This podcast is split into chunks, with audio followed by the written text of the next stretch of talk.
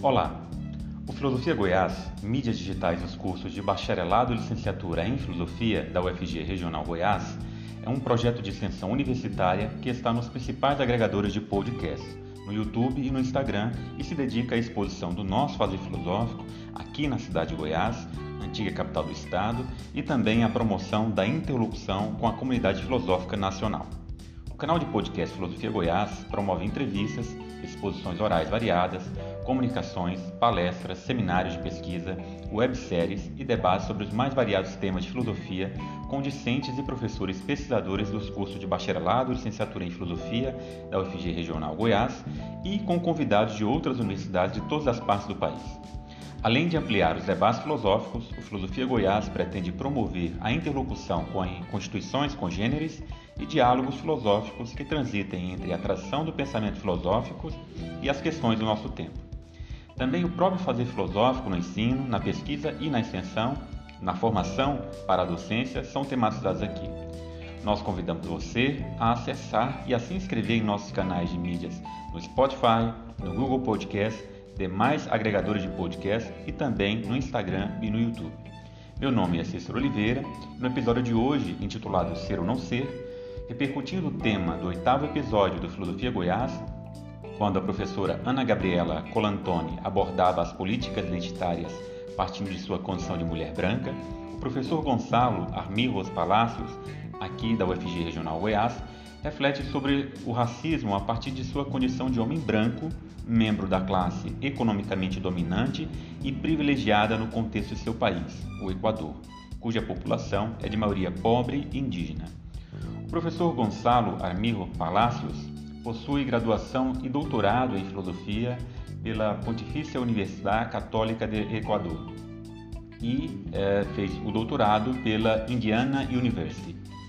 Realizou estudos de pós-doutorado na Indiana University de 1996 a 1997. Desde 1992 é professor titular da Universidade Federal de Goiás.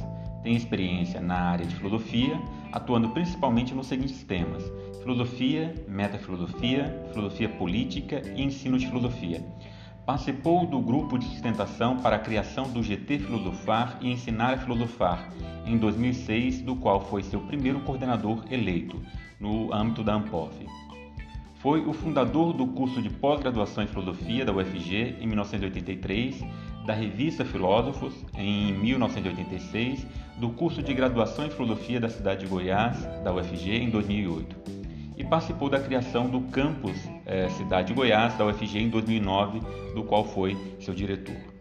Dentre várias produções intelectuais, o professor Gonçalo é autor dos livros Os Precursores da Crise Global, Antecipações Teóricas de Adam Smith e do Jovem Marx, publicado pela editora Vertente. De como fazer filosofia sem ser grego, estar morto ou ser gênio, e Alheio Olhar, ambos publicados pela editora UFG.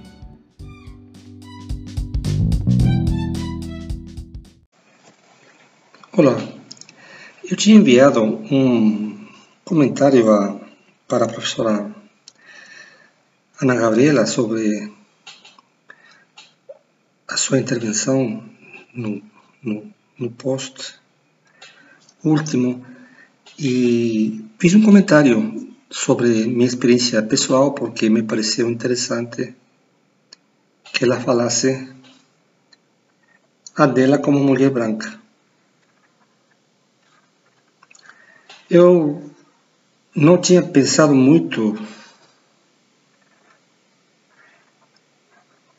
no problema da forma como ela o fez, então me fez refletir sobre a minha própria experiência como homem branco, heterossexual e membro da classe dominante do meu país. E desde ontem até hoje que ouvi postagem, eu fiquei refletindo sobre a minha experiência, sobre outras, outros aspectos, outros momentos da minha da minha vida. E comentando com ela algumas coisas poucas, ela me sugeriu que eu fiz assim, uma postagem sobre o assunto e, em última instância, eu penso que será interessante para as pessoas também ter ouvir o que um alguém como eu pode ter a dizer. É, primeiro, eu vou esclarecer que eu não trabalho o, o tema, nem nunca trabalhei do ponto de vista teórico. Não sou um especialista ou um pesquisador na área, é apenas uma pessoa que escutou um post e que foi motivado a refletir sobre si próprio no que diz respeito às questões por ela, a professora Ana Gabriela,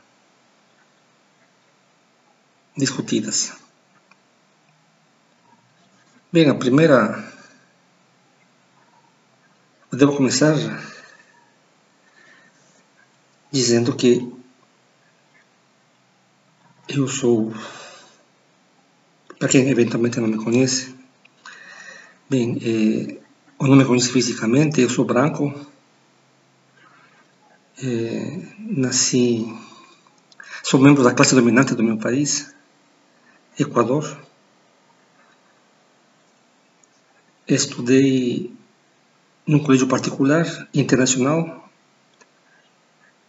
bilíngue desde criança, espanhol e inglês. Vivi, evidentemente, uma situação privilegiada.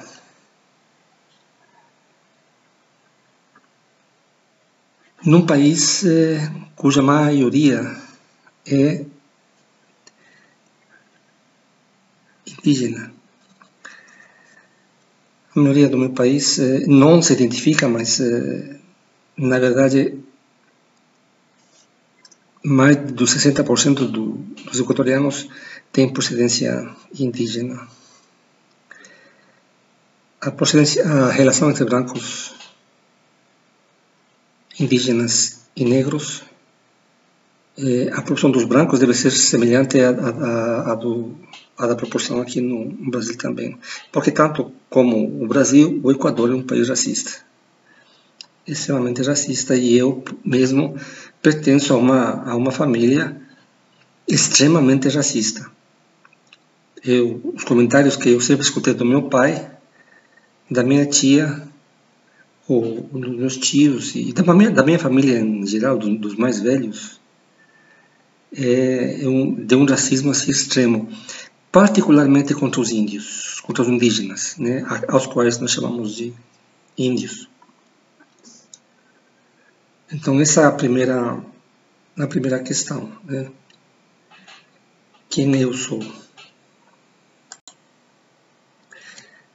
A segunda questão é esta, é a minha experiência. Desde criança, que eu saí às ruas do meu país, eu vi uma um contraste enorme entre o que eu lia nos, livros, nos belíssimos livros do meu colégio, que eram livros importados dos Estados Unidos, de fato, livros eh, em que havia umas uh, imagens sobre os astecas, os, os maias, os incas, assim maravilhosas, né, de umas, de fato das civilizações que eles eram. E o contraste ao ver aqueles que foram donos de tudo isso na parte do meu país, os incas ou descendentes dos incas ou das comunidades indígenas, é, na mais absoluta pobreza, na miséria, nas ruas, crianças descalças né, em Quito, que fica quase 3 mil metros sobre o nível do mar, que é um frio de rachar, muito frio mesmo. Uma situação que realmente me impressionou. Então, o que estou falando não é, é portanto, essa relação, da, da, da, minha relação como, como criança branca frente ao que eu via, não é uma questão intelectual ou ideológica ou política, é a minha experiência de vida, o, o que eu me lembro ter sentido quando eu saía nas ruas e via a pobreza nas ruas do meu país. não só dos, das crianças, mas também das mães e os pais deles, dos indígenas que andavam com, com essas crianças pedindo esmola ou vendendo qualquer coisa, comida, que fazem eles, né? é sempre em situações precárias. Então, é, isso é importante porque é, desde criança, sem eu discutir com ninguém ou estar em, em condições de falar ou refletir, a, a, a sensação, a, a, recepção dessa, dessa situação me provocou um, um choque de, de fato que marcou a minha vida, porque é, a experiência que eu tive de criança se aprofunda na minha pré-adolescência, na adolescência, e isso me levou a querer entender a origem da desigualdade, o que me levou à faculdade de sociologia. Então eu comecei a estudar sociologia justamente para entender qual seria a origem da desigualdade e da exploração. E daí, claro, finalmente fui parar na filosofia. Mas, eh, me lembrando da minha experiência como criança, pré-adolescente e adolescente branco nas ruas, nas ruas do meu país. O que posso dizer é que eu, eu nunca me senti notado no sentido de nunca ninguém olhou para mim de forma diferente, de uma forma diferente negativa. A minha lembrança é, ou eu simplesmente passava entre as pessoas sem ser, entre aspas, percebido, ou quando era percebido, era percebido de uma forma positiva, amigável. Nunca tive nenhum problema, então, na minha, não, meu, na minha terra, no meu país, ou nos Estados Unidos, onde eu fui morar depois, ou no Brasil. Jamais eu tive problemas com ninguém na rua pelo fato de eu ter sido quem era, ou pela minha aparência. Nunca fui parado pela polícia. Eu sozinho nunca fui parado pela polícia, em lugar nenhum. Quando andava pelas ruas ou quando dirigia, né, seja num, num país ou, ou no outro.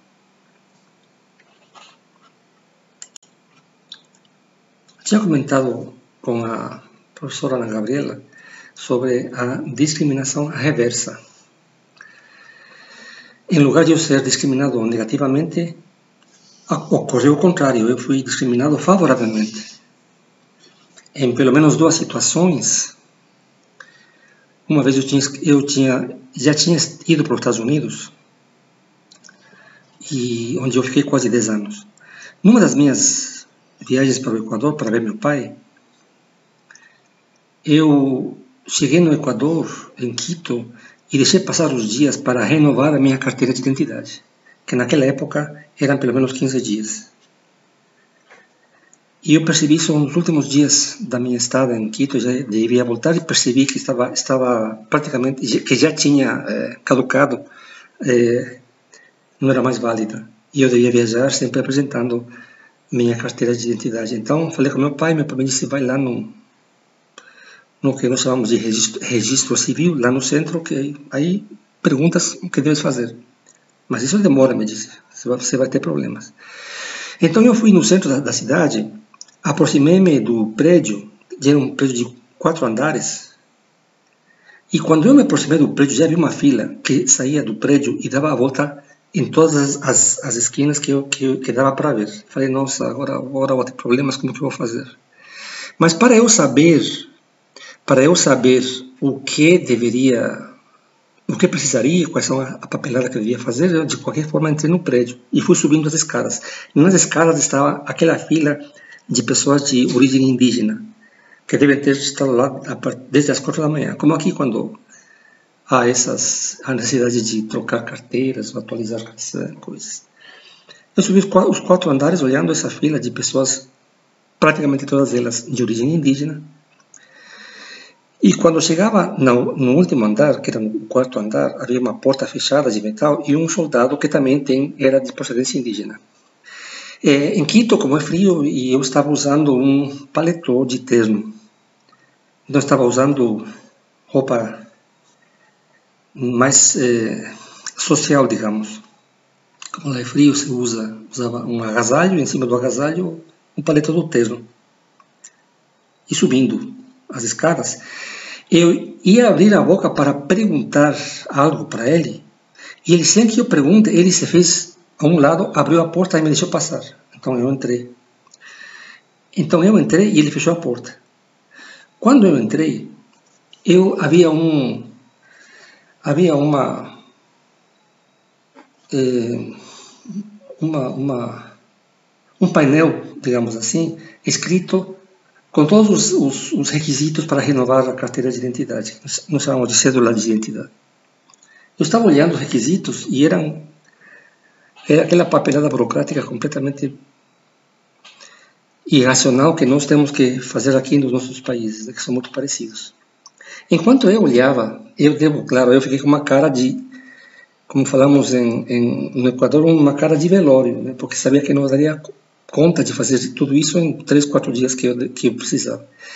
Enquanto eu refletia sobre isso, veio uma moça que trabalhava no chamado registro civil, que é o nome do, da entidade pública, de origem indígena, e me pergunta qual é o problema. Sem, sem me perguntar, eu, eu lhe expliquei, expliquei qual era meu problema. O que, que ela fez? Ela me puxou do braço, me levou aos, aos, ao, ao balcão de atendimento, havia uma fila de vários Primeiro você entrega os papéis, depois te chamam, vocês sabem qual é esse processo. E no último, te chamam, te pedem os dados, eh, confirmar os dados e te, e te tomam a foto. Então me aproximei e com ela, e ela, ela disse para a moça que estava fazendo outra, atualizando outra carteira, passando os dados, ele disse: Meu tio precisa a cédula agora. E a moça riu, sorriu porque viu que não podia ser tio dela. Então, o que ela fez? Ela retirou o papel que estava fazendo, aqueles, aqueles papéis eh, que nós sabemos são especiais né, dos, dos entes públicos, pediu a minha carteira e começou a copiar os dados e me perguntou dados e para conferir e me disse já é, é, é, fique nesse lugar que para tomar-lhe a foto. Então, ao lado havia uma, um lugar para que me tomem a foto essas Polaroid. Então eu fiquei ali. A pessoa me pediu para olhar para a câmera, ela tomou uma foto, em cinco minutos me entregaram a carteira. Então, em um lapso de seis minutos, eu estava descendo as escadas com a minha nova carteira de identidade atualizada.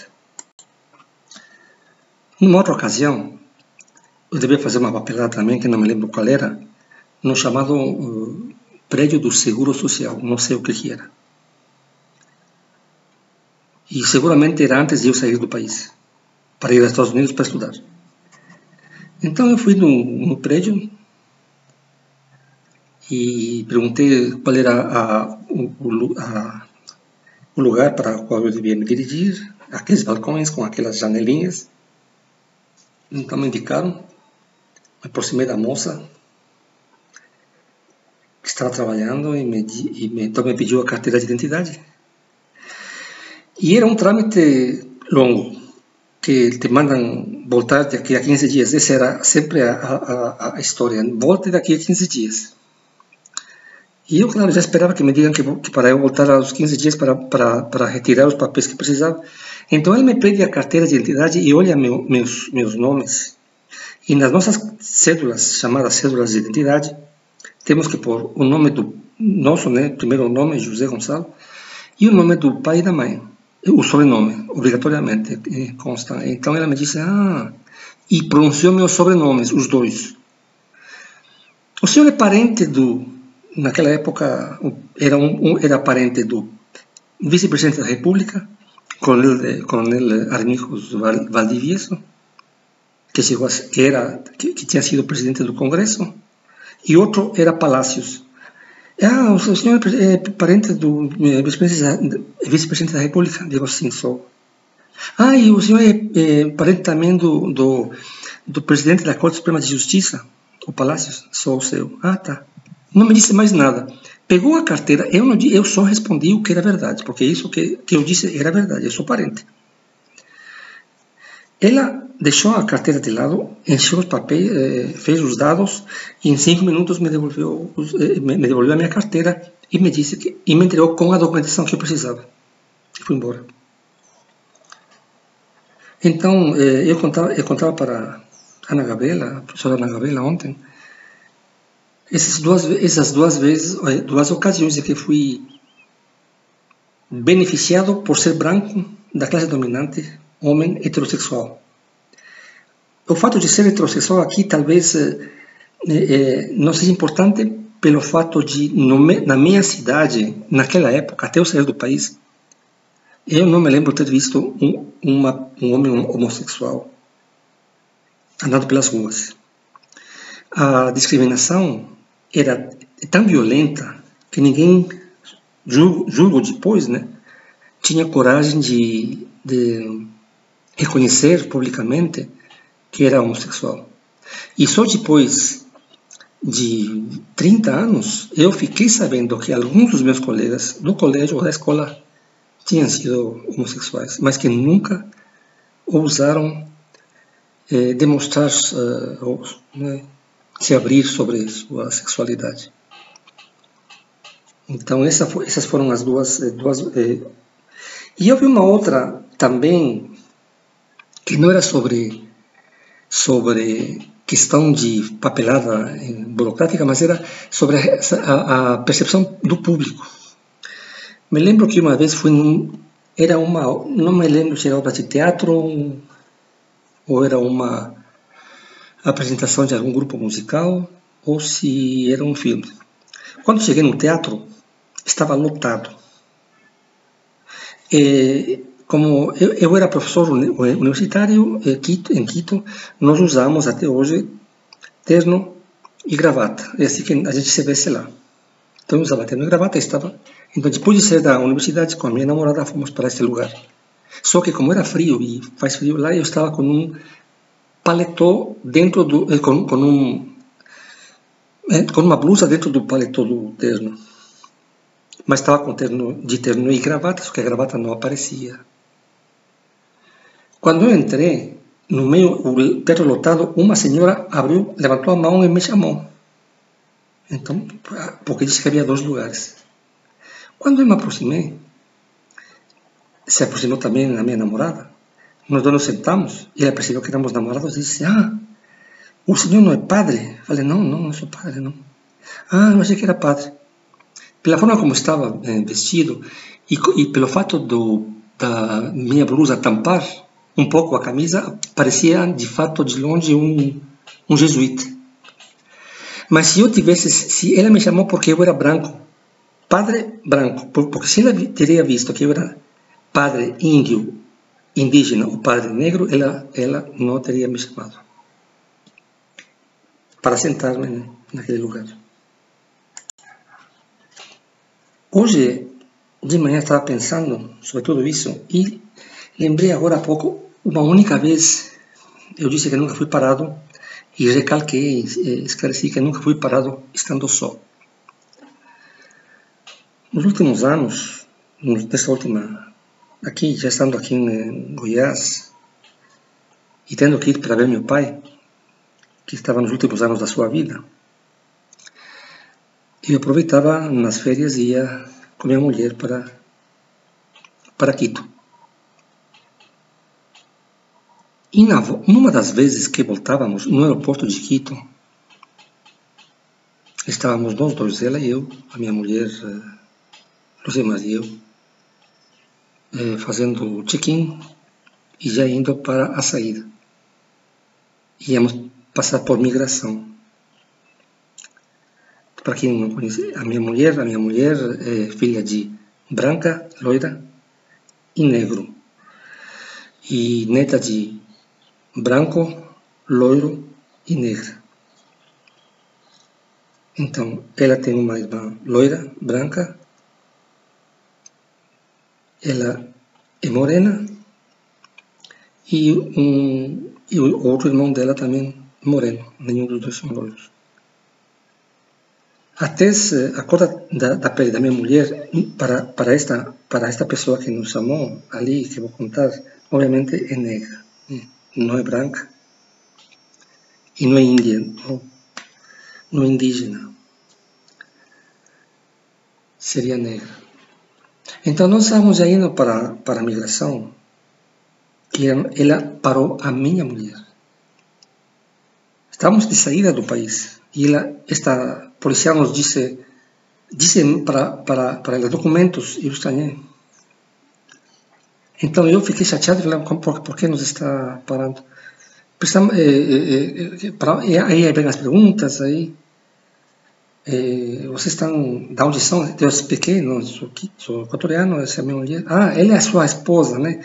Tem como me provar que ela é sua esposa? E, claro, a minha mulher tinha a carteira de, não sei como chama, de a certidão de casamento. Então ela pegou a certidão de casamento e mostrou para ela. E fiquei, claro, já podem imaginar. Então ela nos parou por, porque um homem branco era duvidoso que andasse com quem não era branca, provavelmente negra, quem sabe estão fazendo alguma coisa meio de tráfico, alguma coisa assim, porque, porque a negra só poderia estar relacionada com algum tipo de coisa delictiva. Então essa foi a única vez em que fui parado, mas fui parado com, com a minha mulher. E ela teve uma experiência também aqui, evidentemente, uma vez que ela, ela e a irmã Loira foram para Santa Catarina, num shopping, elas foram, elas entraram no shopping e a loira, a irmã loira, andava sozinha pelo, pelo, pelos armazéns, pelas lojas, mas sempre um guarda atrás da, da minha mulher. Então, essas são. Agora, digo, eu, na minha vida, nunca fui notado. É isso que eu quero dizer com ser notado. Nunca fui notado dessa forma. Sempre andei pelas ruas do Equador sozinho das ruas do meu país, dos Estados Unidos e daqui do Brasil, absolutamente sem ser notado dessa forma, sem ser interrompido ou sem ter a polícia em cima de mim pedindo-me documentos o que prove isto ou aquilo. E para terminar, uma experiência pessoal, né? Quando eu fui para os Estados Unidos, lá fiquei quase 10 anos, e depois quando vim para o Brasil, eu andava também pelas ruas. E depois do que a professora Ana Gabriela disse ontem, eu, eu pensei que sobre isso de ser notado, ou você é neutro, digamos assim, passa, passa, passa sem ninguém te incomodar com o olhar pelas ruas, ou quando te olham, te olham de maneira amigável, favorável ou positiva. Te cumprimentam, sem pessoas desconhecidas, oi, tudo bem? Nos Estados Unidos aconteceu isso. E aqui no Brasil, eu tenho dito algo, e ontem, eu, entre ontem e hoje estava pensando sobre algo que eu tenho dito. Eu tenho dito quando, as, quando eu falo com as pessoas sobre a minha experiência aqui no Brasil, mas eu estava, eu fazia este raciocínio. Eu dizia, eu nunca fui, eu nunca me senti estrangeiro no, no Brasil. Eu, talvez algumas das pessoas que me estejam ouvindo, que me conhecem, já devam ter ouvido isso. Eu nunca me senti estrangeiro no meu país, é, é, no, no, no seu país, aqui no Brasil. Nunca me senti estrangeiro é, sempre, me, sempre me senti como se eu estivesse de férias meu, da minha cidade. Então, é, porque somos muito parecidos, é, especialmente as partes mais quentes do meu país. O tipo de comida, o tipo de vestimenta e atitude das pessoas é muito semelhante a aqui a pessoas de alguns lugares do Brasil. Então eu nunca me senti estranho nesse sentido. Mas também nunca me senti estranho porque ninguém nunca me incomodou, porque ninguém nunca me notou para me para me incomodar, digamos assim, para me perguntar, para me parar, para me exigir documentação, alguma coisa dessas. É, e ontem estava pensando em que talvez isso que me levou a dizer várias vezes eu nunca me senti estrangeiro no Brasil seja pelo fato de eu ser branco, de eu ser eh, heterossexual, de eu pela pela minha forma de vestir evidentemente devo ser eh, de uma classe privilegiada. Então ninguém mexe comigo. Não há, não há razão para, para, para, para mexer. Não há razão para me notar ou para me incomodar digamos assim. Então ontem estava pensando justamente sobre isso que eu tenho dito sobre nunca ter sido notado e, e passar aqui digamos de forma ou neutra ou favorável. Claro que, ouvindo o que a professora Ana Gabriela disse ontem, eu refleti muito sobre isso e comecei a me lembrar de coisas e comecei a perceber, e claro, percebi claramente que esse, isso, tudo isso que eu, que eu achava, que eu pensava, que eu dizia, era estava eh, fundamentado no fato de da minha aparência.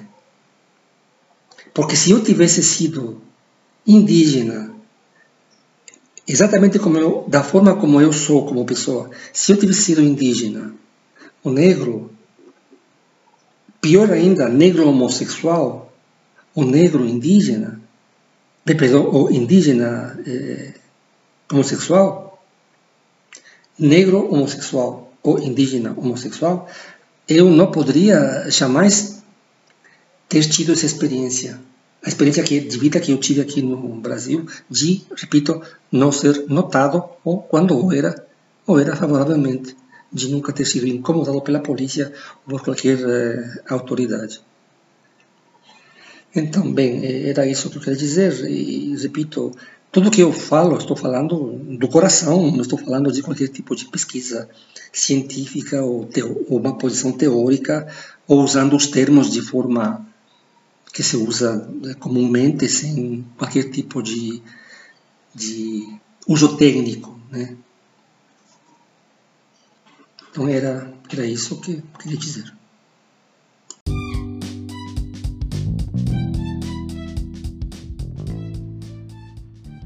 Este foi um episódio de comunicação filosófica sob o título de Ser ou Não Ser Notado, com o professor Gonçalo Armirros Palacios. Nós somos o Filosofia Goiás, uma atividade de extensão universitária ligada aos cursos de bacharelado e licenciatura em filosofia da UFG Regional Goiás, na cidade de Goiás, antiga capital do estado. Além do Anchor, Spotify e Google Podcast, você pode nos acompanhar no Instagram e no YouTube. Você também pode entrar em contato conosco pelo e-mail filosofiargoiás@gmail.com. Fique com a gente e até a próxima.